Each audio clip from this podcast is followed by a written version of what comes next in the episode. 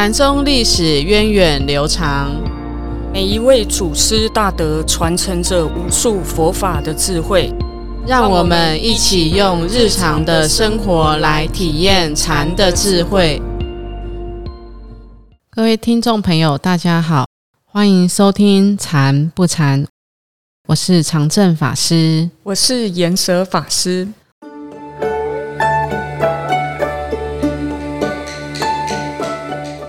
我们上个礼拜讲完了禅宗六祖慧能的故事，那还记得我们在讲五祖传法给六祖的时候呢？其实五祖出了一道考题哦，结果答题的还有谁？神秀。对，那五祖弘忍的弟子非常多，所以除了神秀，除了慧能禅师之外，神秀禅师也是一位很重要的人物。所以，我们今天就来介绍神秀禅师给大家来认识认识哦。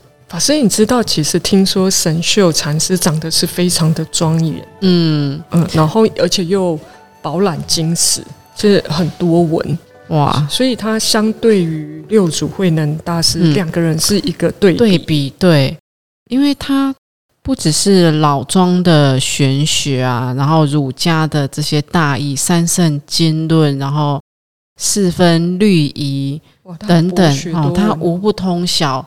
那他本身又是出生在洛阳的人，就好像是用现在对现在来讲的话，就是台北的小孩。被法师这么一讲，就是就是比较繁荣城市的小孩，所以都市小孩，都市的小孩哦。那那个六祖慧能就是乡下小孩。因为其实我我是想到大学的，我是想到他的他的出生跟他后来红化的这个。地缘也有关系，也有关系哈。其实，嗯，南北的特质就会差很多。像刚才我想说，在大学的时候，我们会不同县市的学生一起会在同一所大学，对，我们就会发现南部的很热情，嗯，哦，就是啊，就是换铁的啦，一吆喝就大家一起做什么。那台北就是特质又又不一样，就比较理智型的，嗯，所以也跟地缘是有关系的，嗯，对。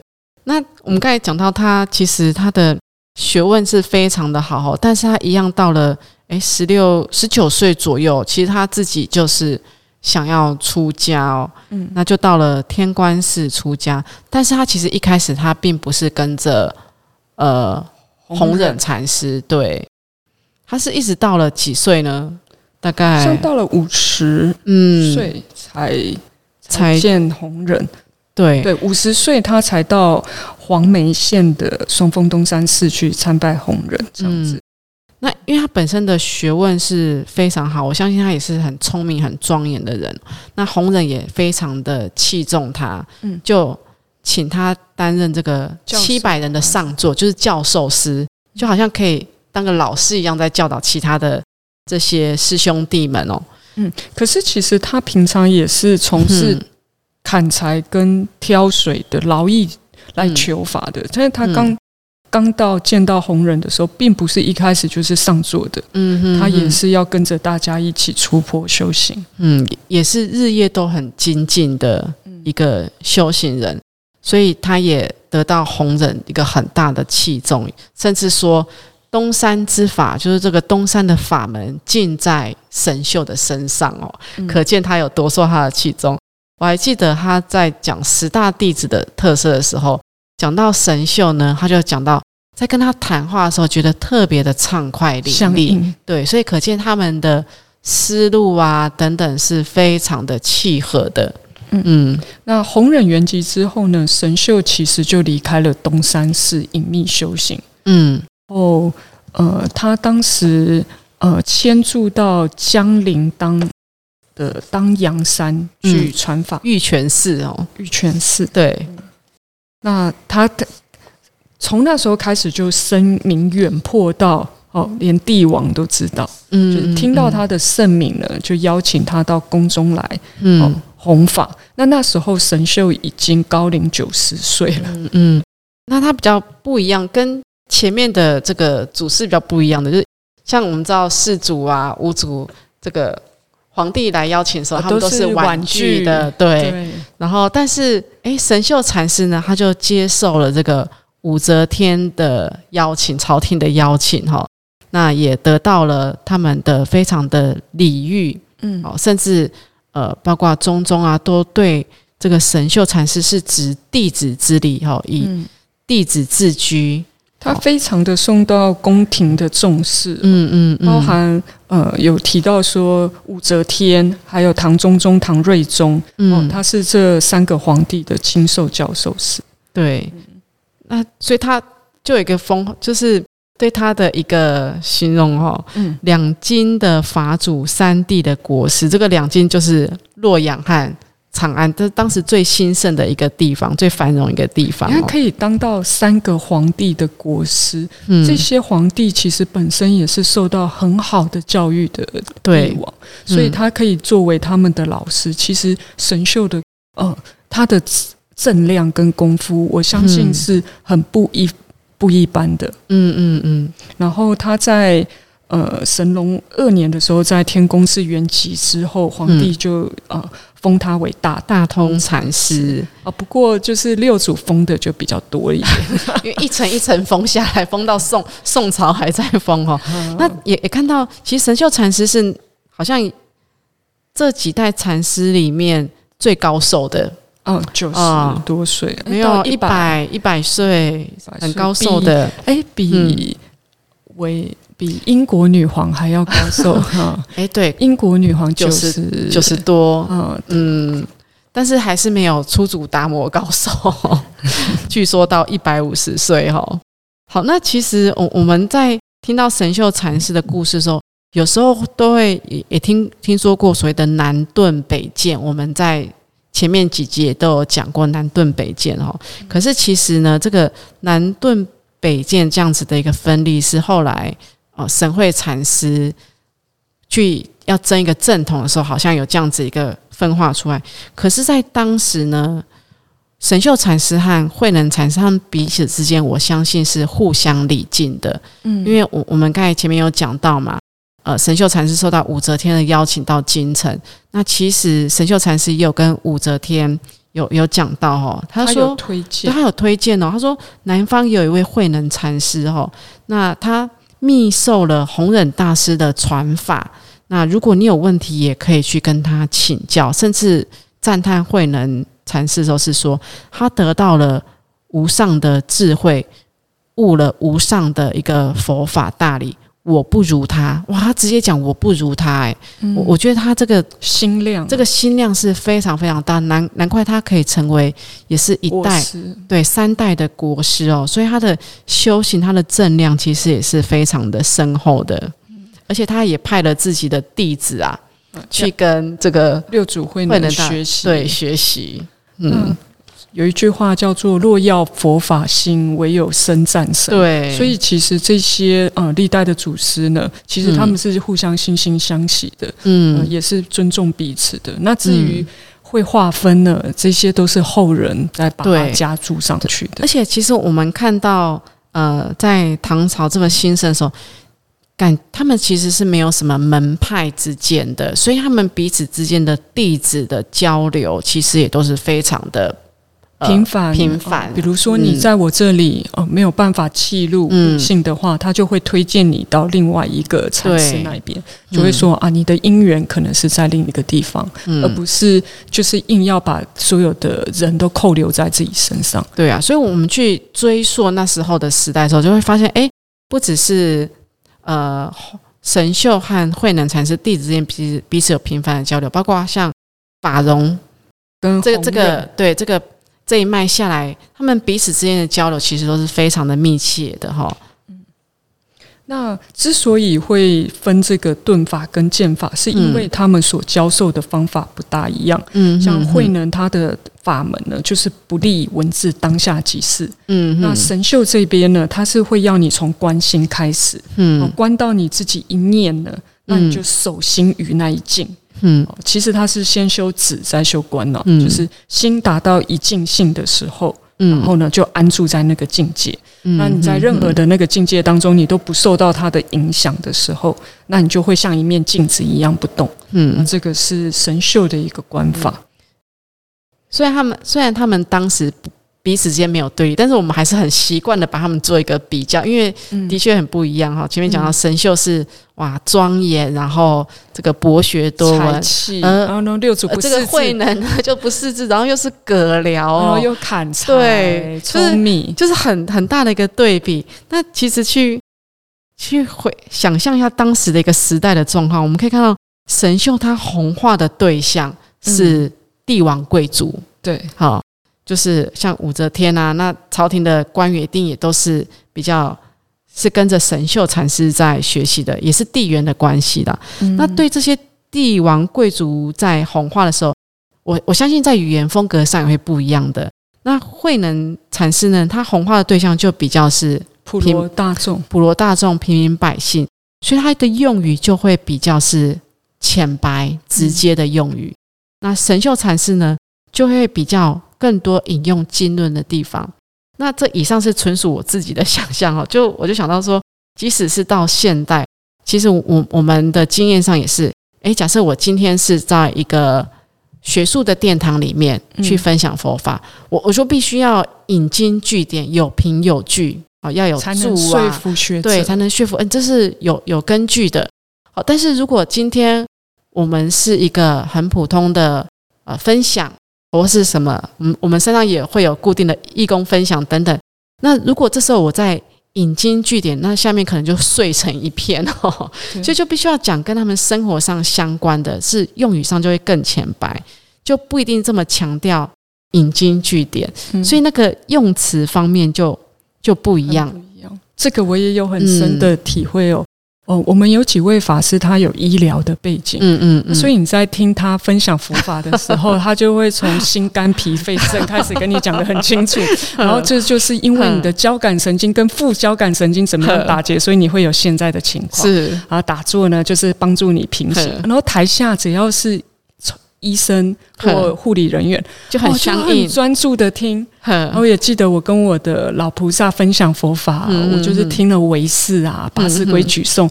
我讲一讲，讲一讲，他很想塞给他们这样子。嗯，堂公家亲嘛，哈，所以我后来只要遇到是呃一般我们的义工啊，或者是年纪比较大的，嗯，哦，义工老菩萨，我就会说两会。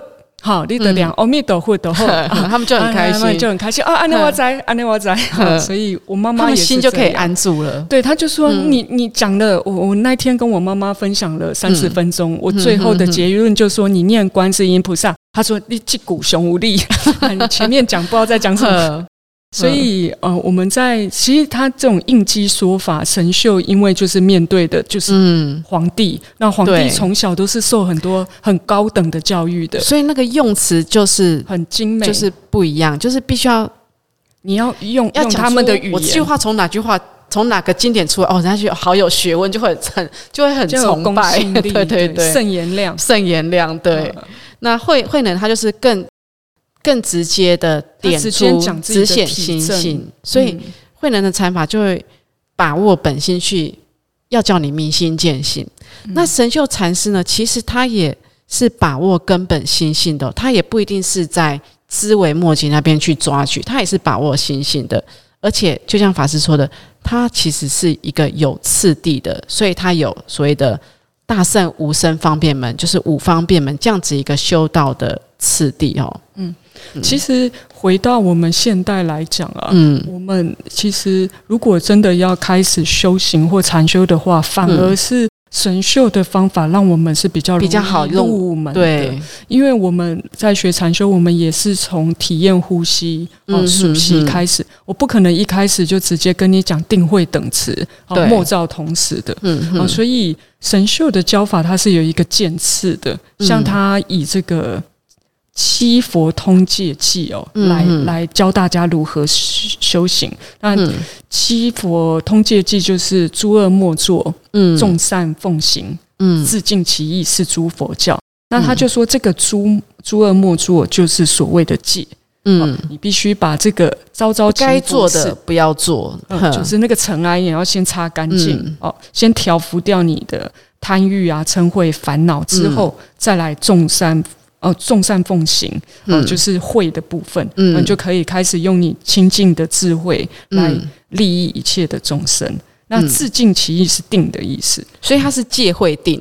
哦，它是 呃，这样听起来它是戒会定。啊，也没有，它应该还是戒定会了，戒定会。是请大家要先守 心、观心、修静之后，就是不管怎么样，戒是在第一个，嗯嗯。嗯，戒是很重要的。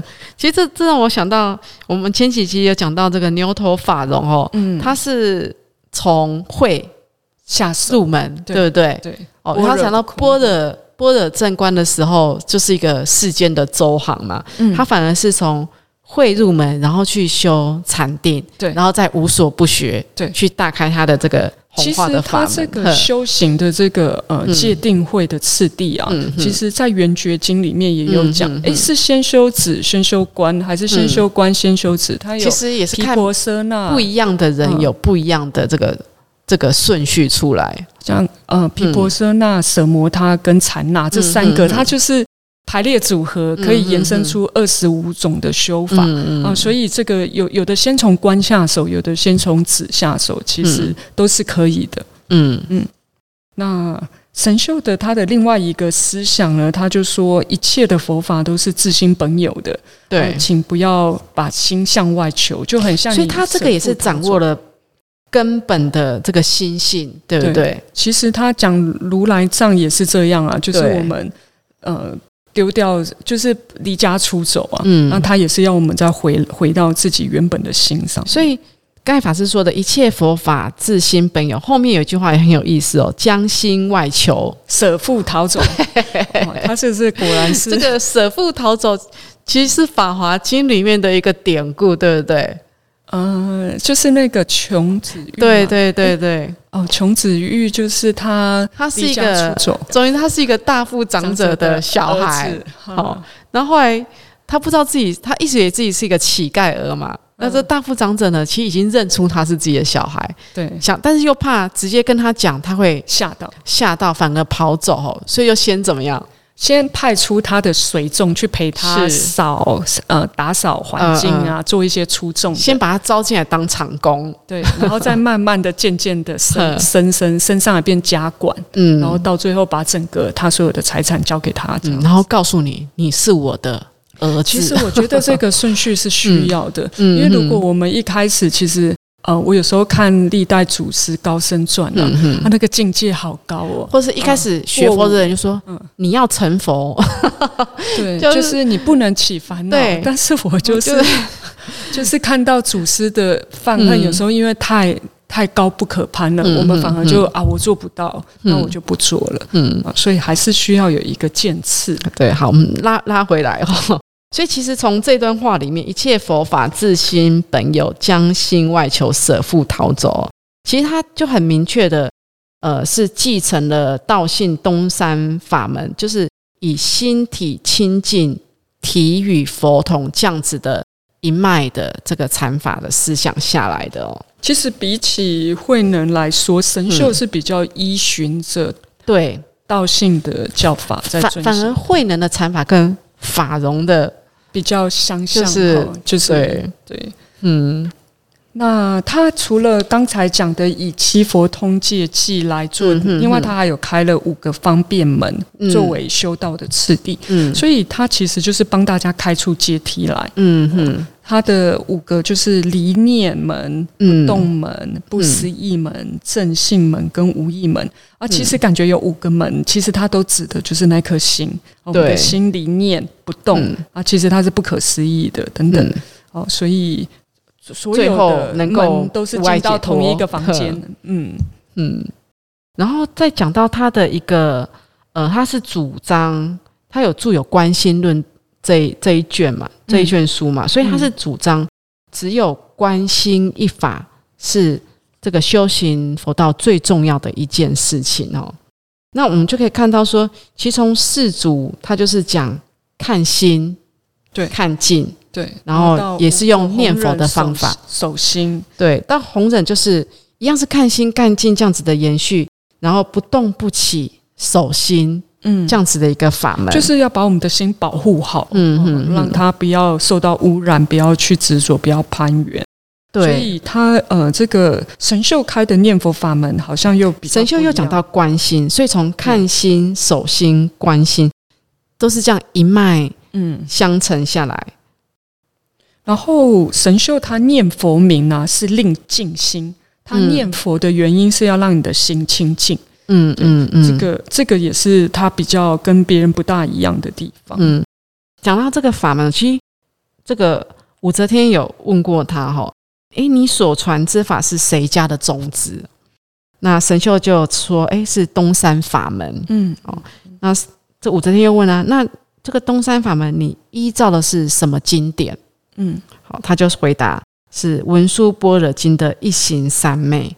哦，所以其实他除了刚才说的承接从道性的看心、弘忍的守心到观心之外，他也承接了从道性开始的这个念佛法门。因为屋主也弘扬念走念佛法门，神秀也是讲念佛法门。那依据的是文殊般若经的这个一行三昧。那我们在前面。前面一集、两集也有讲到，这个慧能禅师的一行三昧，其实又是跟这个念佛法门又是很不一样的一个诠释哦。那如果有兴趣的，可以往前再倒带听一下。嗯嗯，那呃，除了念佛之外，其实呃，我们有谈到在三祖生忏的时候，嗯，就开始有传菩萨戒。对，然后其实北宗这一块，它承袭下来，它也是强调戒跟禅要。对啊，道信禅师就是戒禅合一的一个道场。对，所以就是其实神秀是完全依照着哦，嗯三祖、四祖、五祖这样一脉相承下来的。嗯哼哼，所以他也强调戒，然后同时呢，要透过静心守心来修定，才能开发出智慧。其实讲到这个呃，神秀禅师的观心法门，哈，他观心看尽，他有一段话，他说。哎，闹处请看，这个闹是热闹的闹哦。闹处请看呢，不住万境，不住在这个万这个现象上，不住万境。近处细看，安静的地方呢，我就细细的看，也一样不住万境。那行住等看，用平等心哦，这样子一个恒常平等心来看，也是不住万心。坐卧等看，也是不住万心。所以后面两句话可以连在一起哦，行住坐卧去等看也是不住万境。因此我可以看到，诶，他的禅法其实也是包括在日常生活中行住坐卧的实践哦。那对于这个万境这个内外所有的现象，当下觉察去关照当下的那一颗心，就是关心嘛。嗯，当下觉察去关照本心，然后其实它跟慧能的这个方法是异曲同工的。嗯，其实就是标月指了，嗯，就是不同的手指，可是其实他们指向的都是月亮的方向。对，怎么去看我们这一颗这颗心？哦，嗯嗯，那其实殊途同归。嗯，我们其实神秀的方法其实是可以帮助大家入门，然后说说是剑法，但我觉得他剑中其实终究还是钝的。对啊，其实。就像呃那时候弘忍看到他们的祭子，不是也是说吗？照着神秀的祭子念，也可以怎么样开悟，也是可以开悟的哈。所以就是依照每个人相应的法门去去练习。那后来在河南。的华台的武则大会上面啊，因为慧能的弟子或者神会，他就是变倒了神秀的门人，从远普及，所以变成南宗是成为中国的正统。但是其实当时在北宗，其实呃神秀这一支法脉是远比慧能都是有名气的。对，影响力都是很大。在当时，其实是神秀这支影响力比较大。那是传到后来之后，才由南中这边才弘扬起来。所以这句话有一件事情就提醒我们，就是教育真的很重要。优秀的下一代会把我们法门传承下来。对，因为他变他的弟子被变倒了。对。好，那今天的这样子收获，觉得也是很很多。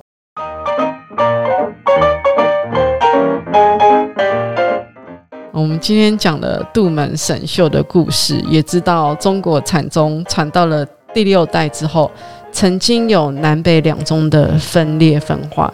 第六代除了慧能和神秀两位重要禅宗史上重要的人物之外，那五祖弘忍其实还有另外一位重要的弟子，是谁？是谁？就是崇玉惠安哦。那所以我们下个星期就要来讲惠安禅师的故事。惠安究竟是何许人也？下个礼拜二我们再一起来听听他的故事吧。我们下周二见，拜拜，拜拜。